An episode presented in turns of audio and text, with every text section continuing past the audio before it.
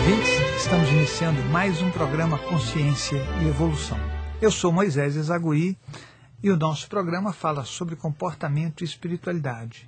E aqui comigo do meu lado, sempre fazendo o programa comigo, a Fátima Alves. Tudo bem, Fátima? Tudo ótimo, Moisés. Então vamos lá, Fátima. Hoje o nosso programa é sobre compulsão. Esse Ótimo. é o tema, né? Uhum. Esse tema é muito bom.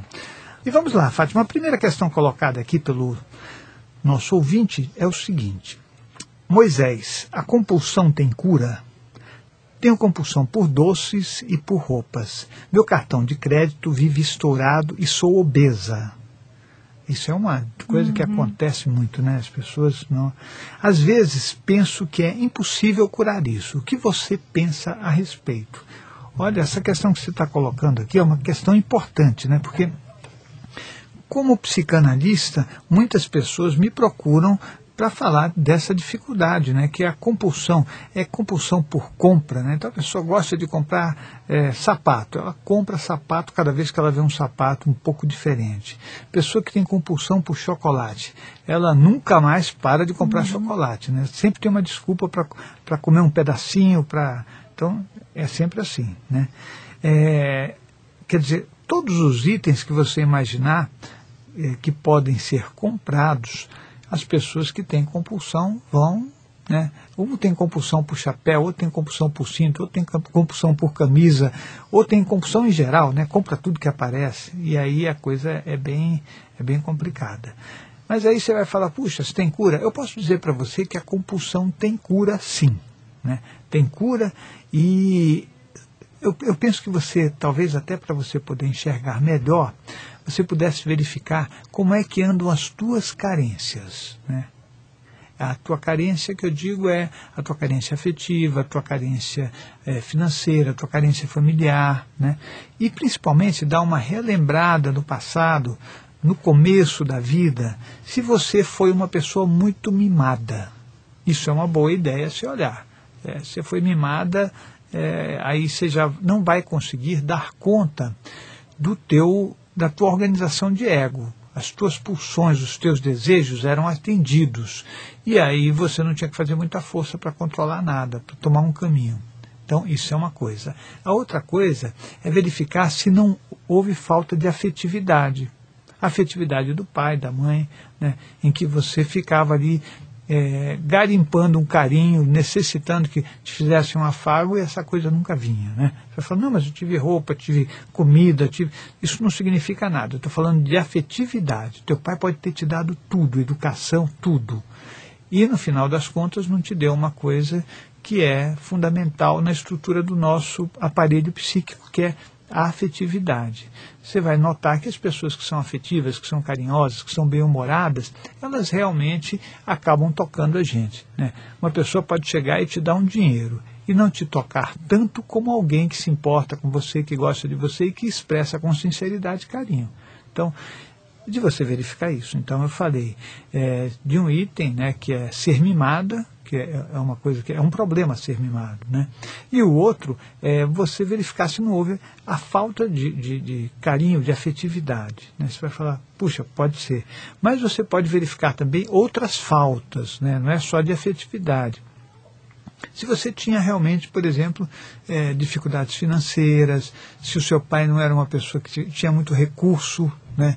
É, recurso que eu digo é recurso interno, de, de, uh, de universo simbólico.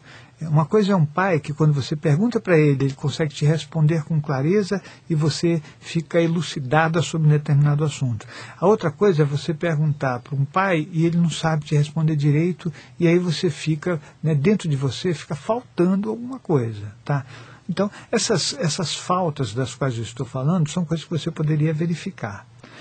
Se a coisa está muito séria, porque você está dizendo que você está obesa, então é uma boa ideia talvez você fazer uma terapia, porque às vezes a gente precisa de ajuda. Nós não conseguimos dar conta sozinho das nossas dificuldades emocionais. E compulsão é uma dificuldade emocional. Tá? E aí a gente pode conversar e descobrir é, caminhos. Compulsão é uma coisa séria, né? uma coisa muito complicada. Aliás, Fátima, eu vi na, num documentário uhum. essa semana um homem que ele estava com aquela obesidade mórbida. Ele não conseguia nem andar. Uhum. Né? E a Nossa. coisa, ele andava com tanta dificuldade que todas as articulações dele começaram a ficar comprometidas. E aí ele foi Uhum. buscar ajuda. Né? Mas imagina, uma pessoa com 300 quilos não tem Nossa, condição. é. Né? Não tem. Não é, vive, né? Ah, não, não vive. né? Você não tem felicidade, não tem saúde. Né? Tenho manias de jogos de loteria. Não posso ficar nem um dia sem jogar. Recentemente gastei no jogo todo o dinheiro que tinha reservado para pagar várias contas porque acreditava que ia acertar o jogo. Minha mulher ficou muito brava comigo e disse que eu estava passando dos limites, que deveria procurar um tratamento. Isso é caso de tratamento? Poderia me dar uma ajuda?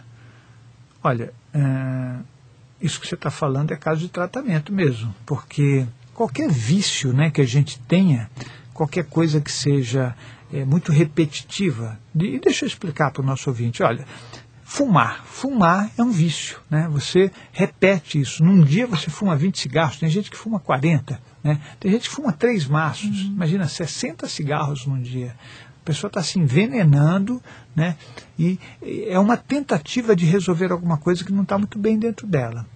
Isso aí é cigarro, estou falando de cigarro, mas tem bebida também. Tem gente que não aguenta passar meio dia sem beber. Tem que beber. Aliás, tem que beber o dia inteiro, né? Então, isso é problema, isso precisa de tratamento. Eu penso, é que nem aquela compulsão que a, que aquela senhora falou, né, que tem compulsão por comprar, por- quer dizer, essas coisas muito repetidas, elas na verdade estão de alguma forma tentando fazer a evitação de uma angústia, que você pode anotar aí. Se você o que você quer evitar quando você faz coisas muito repetitivas? Provavelmente você não quer que entre é, um pensamento angustiante na história, uma lembrança que te incomoda, entendeu? Então é melhor você ficar repetindo uma coisa que você acredita que te dá prazer, né? E aí es- essas coisas podem ser as mais variadas, né? Tem gente que tem, por exemplo, é, problema com sexo, não pode parar de, né? Quer dizer, é, tem gente que não pode parar de, de, de comer doce, tem gente que não pode parar de comer salgado.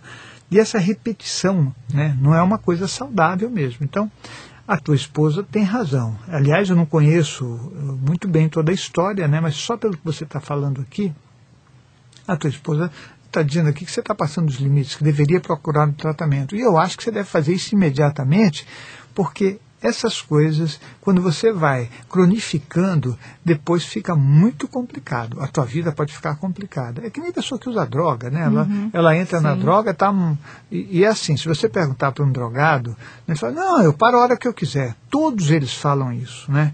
E eu posso dizer isso porque é, eu, eu fui no Amor Exigente inúmeras vezes, porque eu achava muito importante saber mais sobre esse assunto. E aí, os relatos que a gente ouve são desse jeito, né? Não, eu paro. Você está pensando que eu estou viciado? E a É, pessoa, quando uhum. olha, né, está morrendo com uma Sim. overdose ou coisa do tipo. Então, o jogo é uma coisa que é terrível na vida da gente. Acaba casamento, acaba a relação pai e filho, acaba com a sua vida, com a sua saúde, acaba com o seu dinheiro, né? Então, eu penso que é uma boa ideia você realmente buscar um tratamento. E olha só essa aqui. Sabe que eu estou falando aqui, respondendo sobre compulsão, mas eu não estou colocando uma parte que é importante, que eu vou colocar agora. A pessoa diz o seguinte: Moisés, por que é tão difícil largar o vício do cigarro? Já tentei parar três vezes, da última vez consegui ficar cinco anos sem colocar um cigarro na boca, mas há dois meses tive uma grande desilusão e descontei fumando vários cigarros. Desse dia em diante não consegui mais parar. É um drama na minha vida esse vício. Admiro quem parou e nunca mais voltou. Queria ter essa força. Olha, deixa eu te. Eu vou, eu vou até dar uma ideia para você que, tá, que tem compulsão, mas assim, tipo cigarro, bebida, essas coisas que, que são muito a ver com o corpo físico, né? Comprar uma coisa tem a ver, mas ela, ela não, não, não é uma coisa que entra no teu É, corpo, não é uhum, verdade? sim. Então, é, droga, essas coisas assim, você começa com um problema emocional e daí, é, quando você cronifica uma compulsão, você pode ter muitos acompanhantes espirituais que estão é, envolvidos nisso. Por isso que fica tão difícil você sair determinadas vezes, não é verdade? Então você fuma. né? Aí você precisa verificar, o teu avô era eh, fumava muito? O teu pai, se ele for falecido, os teus tios, as pessoas da família que já faleceram, se elas fumam muito. Porque se elas fumavam, né, e não precisa ser três, quatro, não, pode ser um muito uhum, viciado. Sim. Né? Como você já fuma, ele acopla em você. Daí você verificar como é que, é que acontece esse desejo de fumar. Né? Porque pode ser que você realmente tenha força para parar. Mas a, a, consciência espiritual que se aproxima de você, ela fica falando uhum. e, e, né, e, e, olha só, se ela tem o um desejo e ela encostar em você, você passa a sentir o mesmo desejo que ela. Ela não precisa falar muito assim, fuma, fuma, fuma, né? uhum. A gente acha que o espírito encosta e fica falando. É claro que ele repete um monte de coisas, mas o fato de ele se encostar em você, de ele se aproximar dentro do teu campo energético, ele vai fazer com que os teus chakras fiquem na configuração do dele e aí você fica uhum. com vontade. Uhum. E aí você fala, nossa, estou com vontade. Né? Aí você fica arrumando desculpa, você vai fumar escondido, você vai fazer um monte de coisa.